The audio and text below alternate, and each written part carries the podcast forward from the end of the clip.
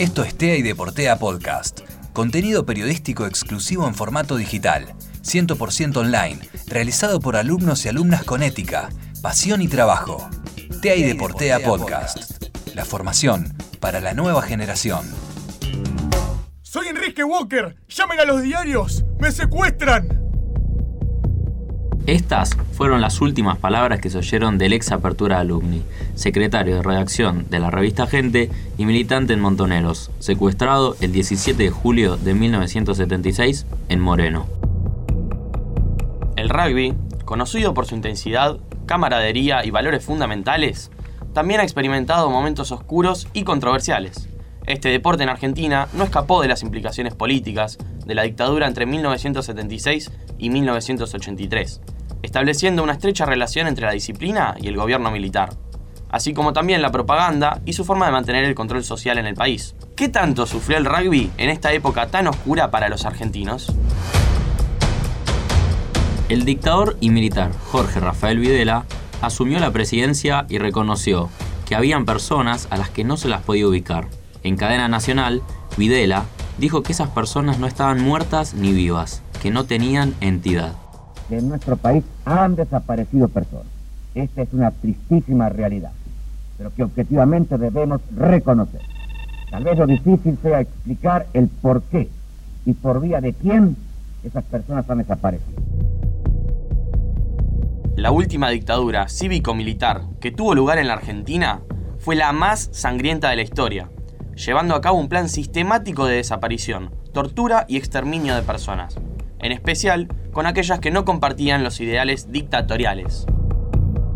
Mariano Almirón, exjugador de Banco Nación y actual entrenador de juveniles, fue testigo de la estigmatización vivida por la juventud en la dictadura sobre todo al inicio había una parte que no, que no se sabía, o sea, como que la gente desaparecía y no te das cuenta como que tenías una ventana de tres semanas.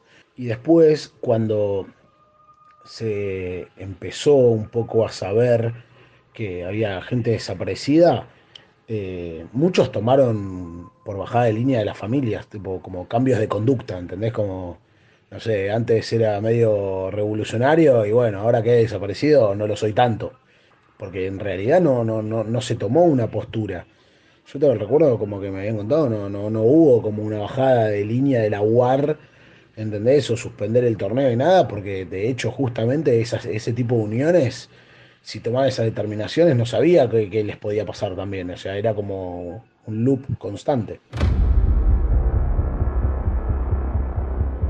El deporte en la Argentina fue fuertemente afectado por este régimen, en especial el rugby, que hasta hoy es el deporte con más desaparecidos durante la dictadura. 164 jugadores fueron secuestrados o asesinados por grupos militares desde 1975 a 1983.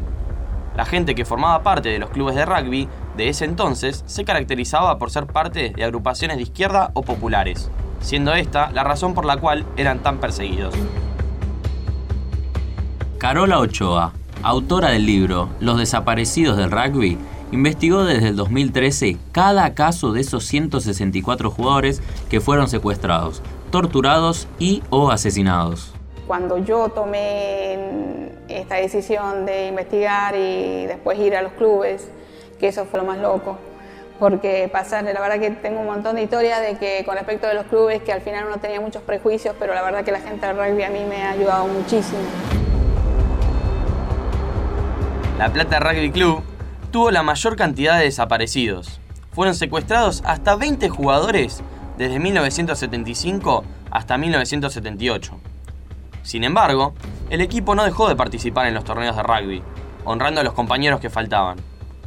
Los jóvenes jugadores de La Plata no cumplían con el tópico que asociaba el rugby a la clase alta o las derechas.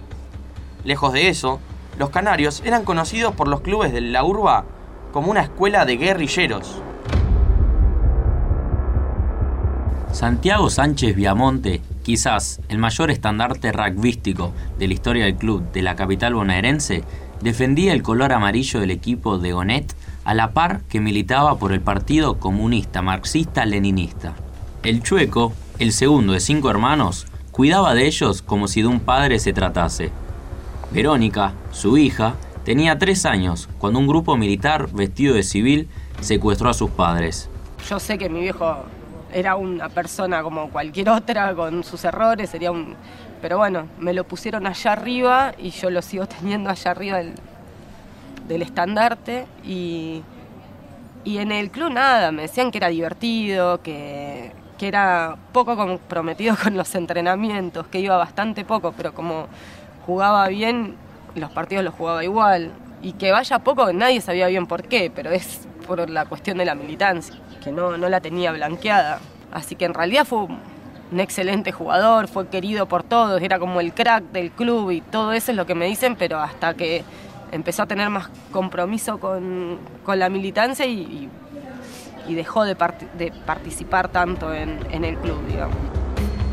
Además de Santiago Sánchez Viamonte y su mujer, Cecilia Guía, las fuerzas militares raptaron a dos compañeros más del Club de La Plata junto a ellos, Otilio Pascua y Pablo Balut.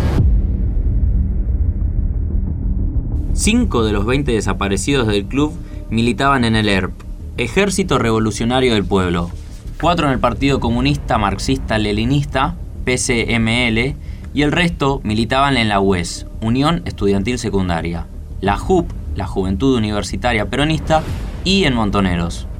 Dimas Kirno, exjugador y entrenador de La Plata Rugby Club, homenajeó a los desaparecidos de la entidad de Manuel Bonet, que tienen hasta el día de hoy un mural en su honor en la institución. Nosotros acá en el club hacemos una revista eh, institucional con José Supera y con Augusto Ramos, que es también jugador de la primera. Y siempre desde el 2010 que empezamos intentamos reivindicar este tema y es un honor eh, sacar siempre una nota, un recuerdo de, los chicos de, que sufrieron la dictadura, de los desaparecidos que tuvo el club, de los 17 eh, bueno, sacamos sobre Sánchez Viamonte, sobre Hernán Roca y una historia en, general, un homenaje a los 17 también hicimos.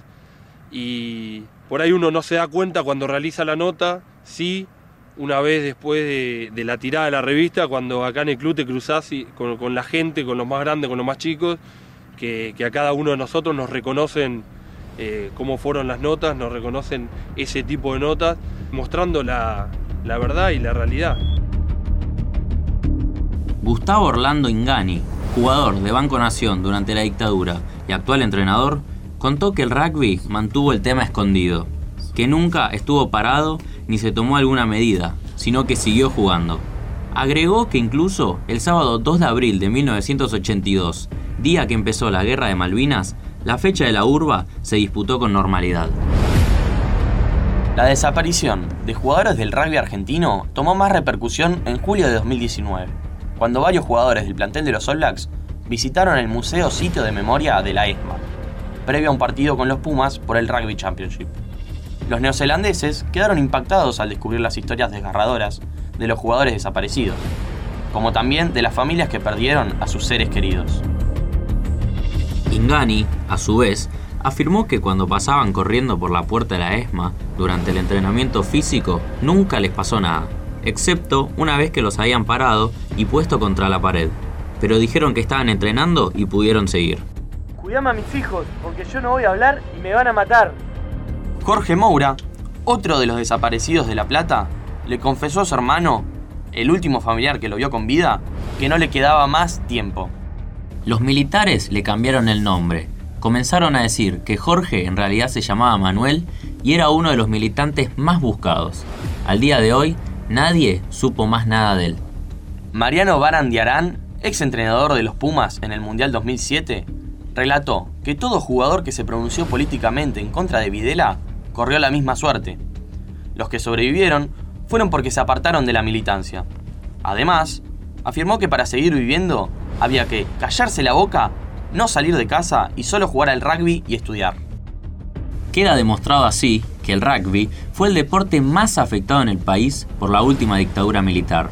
No solo perjudicó a los jugadores y al nivel deportivo, sino que arruinó familias enteras que quedaron con un vacío imposible de llenar por las desapariciones. Por más que los daños ya estén hechos y que los 164 jugadores no volverán a aparecer con vida, los homenajes y la memoria de compañeros y familia los mantienen vivos hoy y siempre luego de la dictadura más sangrienta de la República Argentina en su historia.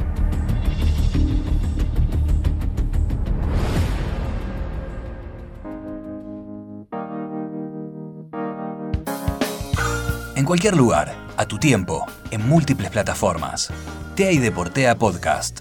Sonido digital, estéreo. Producciones originales. TEA y Deportea Podcast. Refleja tu esfuerzo.